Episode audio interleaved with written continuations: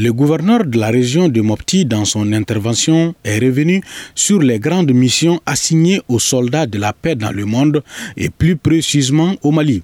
Le colonel-major Abbas Dambélé. Les casques bleus sont des soldats qui ont une identité internationale. Un Malien peut être casque bleu, un Ivoirien peut être casque bleu, un Ghanéen peut être casque bleu, un Américain peut être casque bleu. Un soldat d'une identité internationale.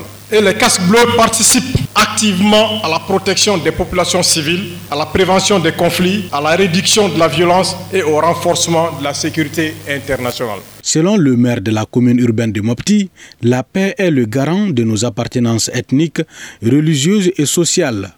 Elle doit à tout prix être préservée.